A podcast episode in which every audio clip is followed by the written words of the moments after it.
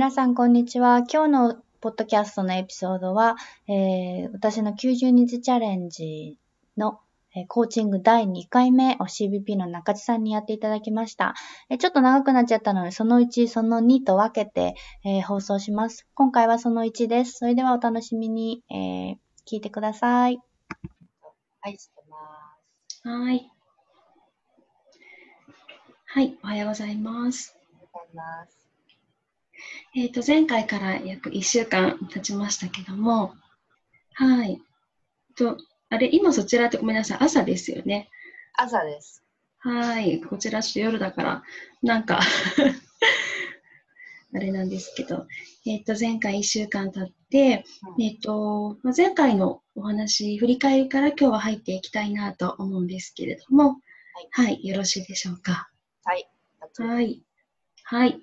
えー、前回ちょうど1週間前の今日でしたけれども、まずその時は、えー、今どういう悩みがあるんですってお話をお聞きして、で職場の先生との関係性で、その先生のこういう態度がすごくこう気になるんですってお話を聞いて、うん、でもその先生をどうのどうかしたいというよりかは、その先生っていうそのまあ、相手のその状態に左右されてしまう自分を変えていきたい。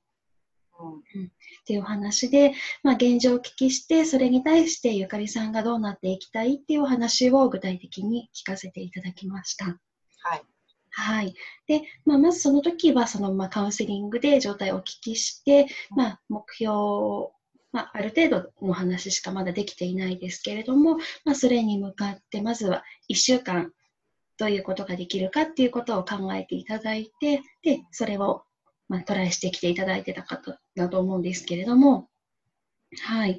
はい、で、1週間前のその時のゆかりさんの状態、心の状態っていうのはストレスレベルが、まあ、10点満点中、まあ、最高値でしたよね、10点。う。ん、で、まあ、1週間経った今日は10点から8点になってたらいいなっていうふうにおっしゃってましたけども、うん、うん、まずそのストレスレベルからお聞きします。1週間トライしてみて、今いかがでしょうか ?6。おう。うん。すごい。うん。うん、今の振り返りの話を聞いてて、うんうん、いや、ちょっとなんでそんなに悩んでたんだろうっていうとこまで下がった。すごい。いや、8点、正直その8点、うん、2点下げるのって自分だったらすごく大変だなって思って聞いてたんですけど、まさかの6点まで。うん、私もそれ8点って言った時は、うん、大丈夫かなと思ったけど、今、多分ちょっと自分を第三者的に見れてるん。だと思うんだけど、はい、はい。はい。はい。考えた、そのストレスレベル考えたときに、うん、素直に6っていう数字が出てきた。すごいですね。何も考えずにパッと6点って。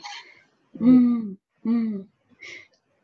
で、その6点に至るまで今その前回は3つのことにトライしていただいてたかなと思うんですけども、まずは日記を書くっていうことと、はい。はい、で、その、まあ、相手の、まあ、A さんとしたら A さんとのその関わりを、まあ、テーマにして1日1個自問自答してみる、うん、うん、であとは好きなことをする、うん、はい。っていうこといあのおっしゃってましたけどこの3つを全て行った上でのこの6点っていう結果でしたか？うんとね、すべてを毎日行ってはいません、うん、正直。はいはいはい。うん、えっと好きなことをやる。のはもちろんなんだけど、その流れでやれやりたくないことをやらないようにしたなるほど。あって、はい。で、ちょっとこう、ああ、楽だなって、その楽だなっていう気持ちを増やそうとして。あの、全然関係ない話かもしれないけど、電子レンジとクロックポットっていう電化製品を買った。あとルンバの、ルンバも買って。1週間の間で。そうそうそう、もうなんか、すごいお買い物。うん、そうそうそう、本当お買い物してて、うん。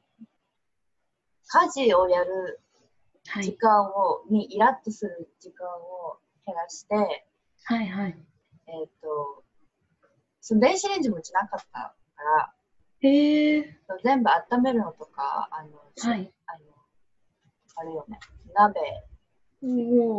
で温めてたから、はいはい、洗い物も増えるし、はいはいはい。あの食器も洗わなきゃいけない食器も増えるっていうので、うん、ずっとなんか、うんって思ってたんだけど、実際、うん、キッチンが狭いから電子レンジに行く場所ないって思って、うん、でもこの際、イライラの、少しでもイライラするのを私の人生から排除していこうということで、うん、あの電子レンジ買いました。あと素晴らしい。うん、買いました。はい。家事の中で、まあ、結構大変ですもんね。うん、掃除したりとかする負担を、うん、減らすために。うん、なるほど。確かに。すごい。うん。うんと、もちろん日記、あ、日記は毎日つなげ続けてる。日記は毎日続けてるし、うん、もう本当にこう、書きたいことを書き殴ってるし、うん。それに対して、こう、先生に対しての気づきも出てきて、はい。で、あの、相変わらずバイロン・ケイティさんのザ・ワークで、こう、自分のビリーフを自問自答するっていうのも、毎日ではないけど、一、日おきくらいにはやっていた。一日おきにをワークをやってたんですね。うんうんうん。素晴らしいですね。今お話の中で気づきがあったっていう言葉が出てきましたけど、具体的にその、えっ、ー、と、まあ、行動を起こしたことでどんな気づきがありましたか？えっとね、うん、あの私その私はずっと先生はその先生は私と働くのが好きじゃないと思ってた。好きな好きじゃないんだろうなと思ってたんだけど、うん、はい。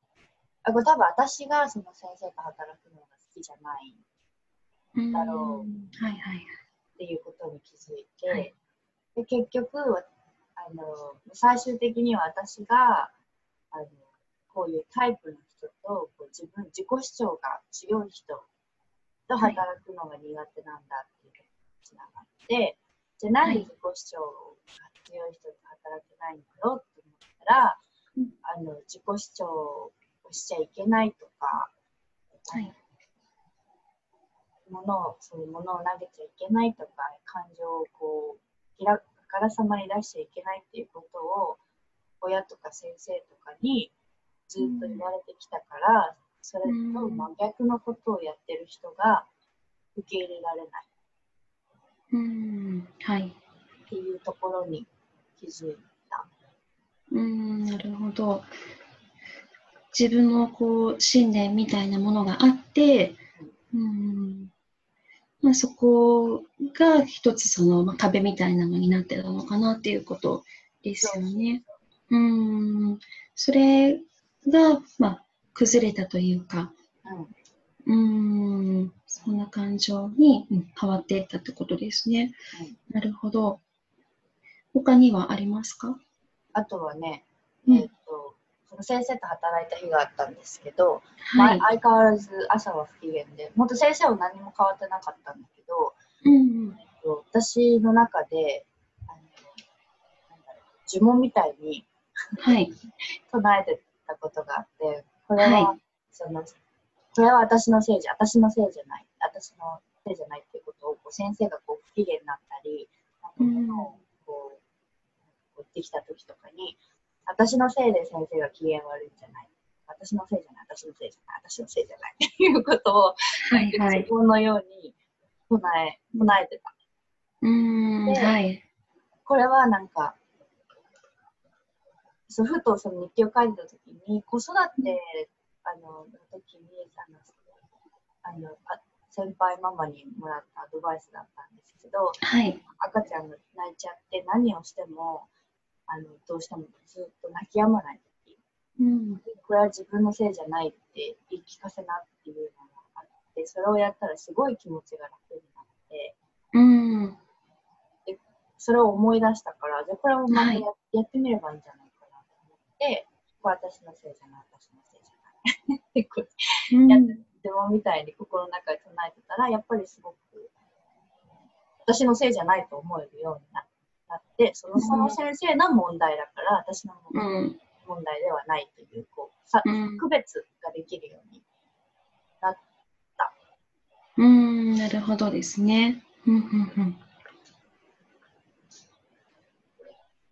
その、まあ、呪文を、まあ、この1週間の間に、まあ、思い出して、それをやるようになって、それをやるようになって、その先生とのお仕事の時間っていうのは、1週間の間で1日何日かあったですね。1日あって、でもその日、結構最悪だ、最悪だったんですよね。そのあの、うん、最悪っていうか、日程的に、そのスケジュール的に最悪、はい、最悪っていうか、あんまり良くなくて、あの問題もいろいろあったりして、手術に、手術がなんか3件ぐらいあったんですけど、その 2,、はい、2つの2件のうち、その飼い主とコンタクトが取れてなくて、はいはい、前日とかに手術はしたですよみたいな電話とか、あの見積もりとか全部送ったりして話し合うこととかもできてなくて、うん、で、なんか、もう先生も、これどうなってるか全然わかんないからみたいな、ちょっと自分で解決してきてみたいな感じで私丸投げされて、はいはい、え、みたいな。私、そう、前日にも働いてないかったから、うん、ああ、これ丸投げパターンかと思って、飼い主さんに話をしていて、で結局なんかお金のこととかで、あの、なんだろう、あの伝わってなかったこととかもあったり、あともう一件の飼い主さんは、その、前日の電話がなかった、はい、あったんだけど、そのなんかコミュニケーション取れてなかったから、うん、猫手術なのにご飯出ちゃったとか。あって、うん、あ、じゃあもう今日手術できないじゃんみたいな。そういうのも私が全部説明しなきゃいけなかったんだけど、あのだややっぱり謝罪しなきゃいけなかったし、はい、でも私の私のせいじゃないっていうかその私が関わ全く関わってないことについて私がこれを説明してごめんなさいみたいなちょっと不適合があったみたいで説明してで結局その2件がキャンセルになってでもなんかそのレスキューグループってあの保護団体はいはい。働いてるから、その保護団体がなんか、うさぎをなんか 20, 20羽ぐらい持ってきて、はい。で、いきなりなんか緊急手術でなんか2つぐらい入ってみたいな、本当1日バッタバタだったんだけれども、びっくりするくらい平気だった。おお。私の心の中が。うんうんうん。うん、疲れたけど。はい。終わってみたら疲れたけど、でもその、その直面してる時っていうのは少し心に余裕余裕があったような感じ。へこむこと、へこ,、へこんだりし、飼い主さんにこう、ちょっと文句とか言われたら別にへこまずに、はい、うん。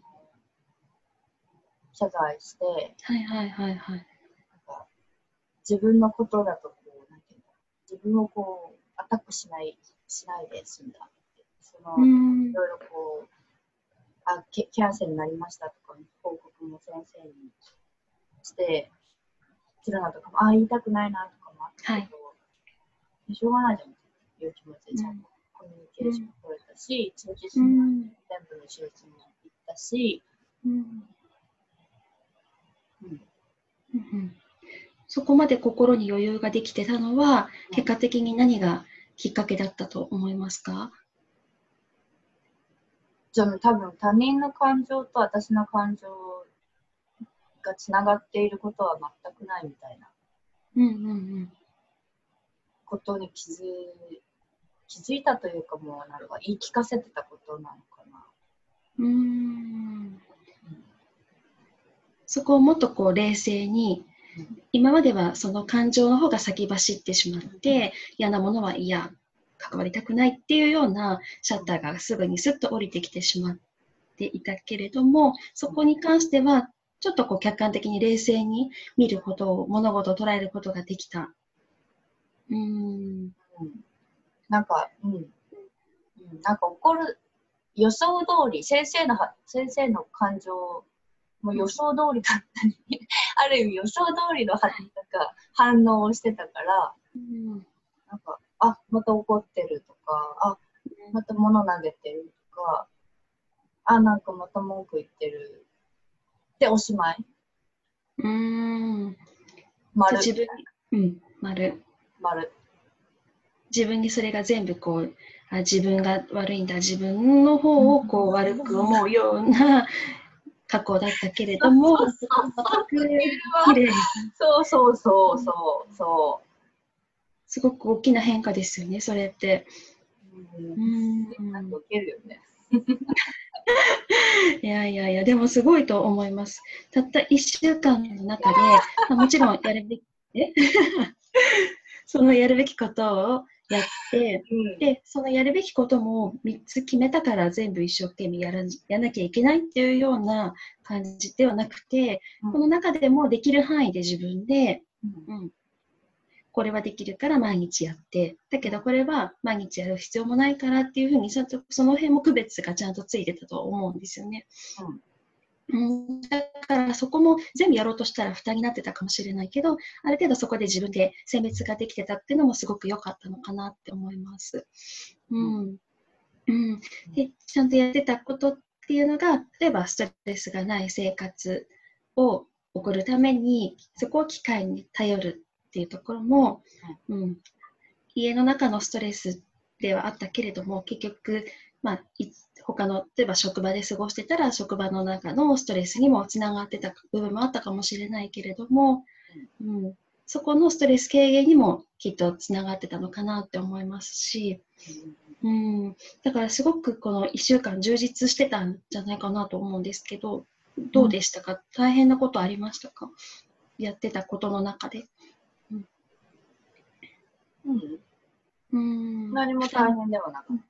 けど、はいはい。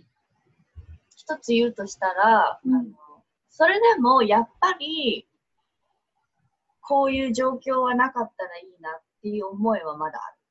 はいはい。というと、うんうん、やっぱり、まあ、しょうがないんだけど、先生が物投げたりとか、イライラしたりとか、当たってきたりとか、はい、しょうがないし、それにこう、耐えられる、少し耐え耐えている自分に慣れてるけれども、はい、耐えるっていうこうちょっとこう流せる自分に慣れてるけれども、やっぱりこういう人と、なんか心から楽しんで働けるかっていうと違うから、うん。こういう状況じゃない先生と働けたらいいなっていう思いはやっぱりある。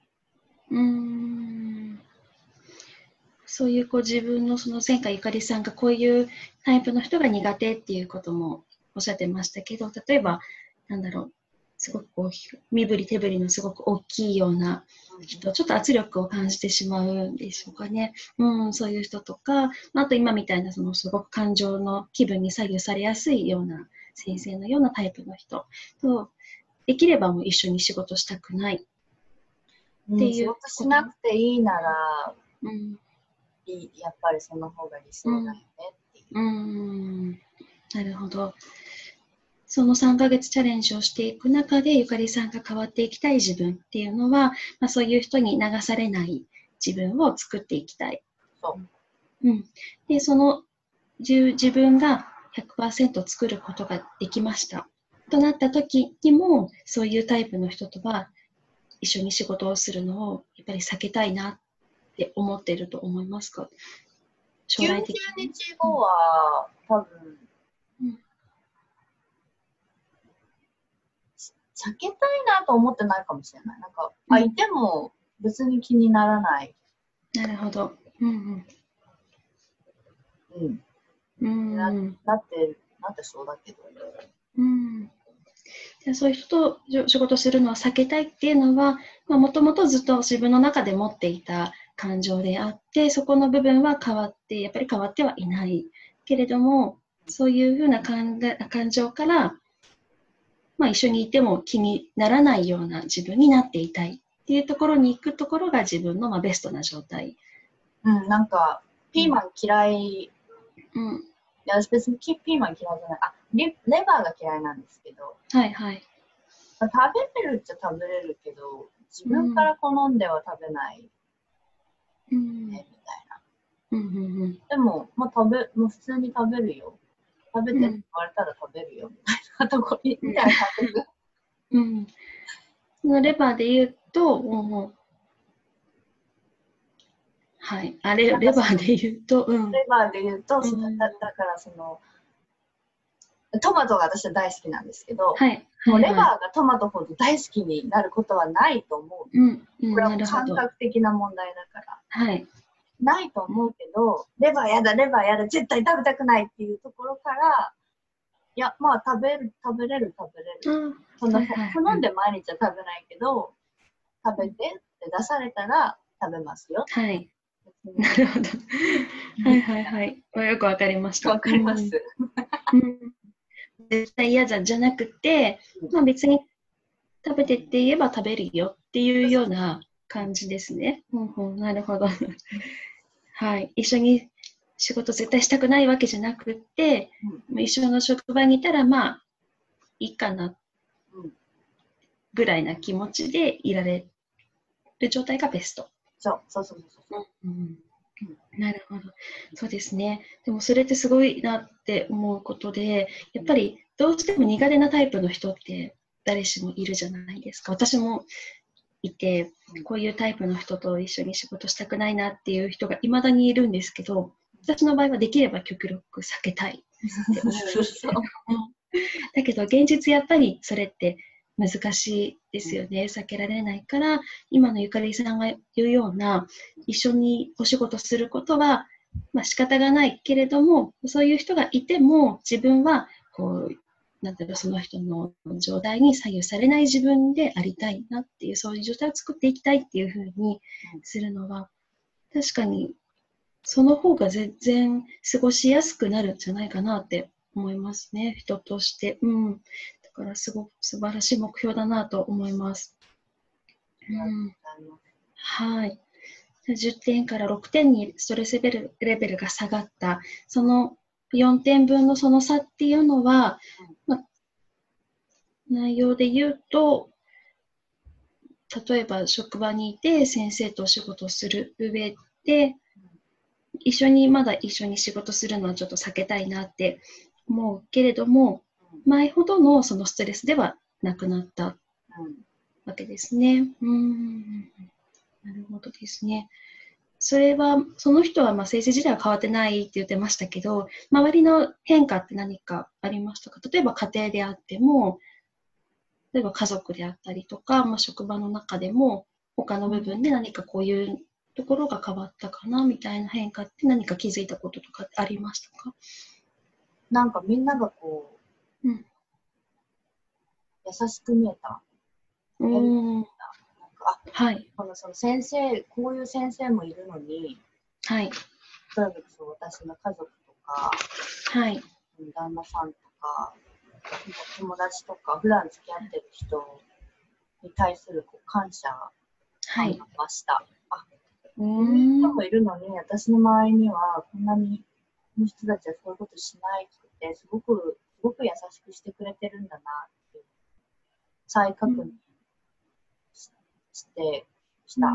し、うんその先生のおかげで、こういう、なんだろう、90日チャレンジとか企画も取れるようになったし、うん。私もこれがきっかけで、こういうタイプの人と将来ずっと働きたくないって悩まずに済むと思うし、はい。自分の中で攻略本が作られている。おーすごい。うんうん。だから、この経験は絶対に最後、自分にとって糧になるものだっていう、はい感謝の気持ちとなんかちょっとまあ希望みたいな、うん。ポジティブなうんうん。感情が湧いてきますね、先生に対して。先生に対して。先生のことを考えると。はい。おーすごいですね。はい。ありがとうございます。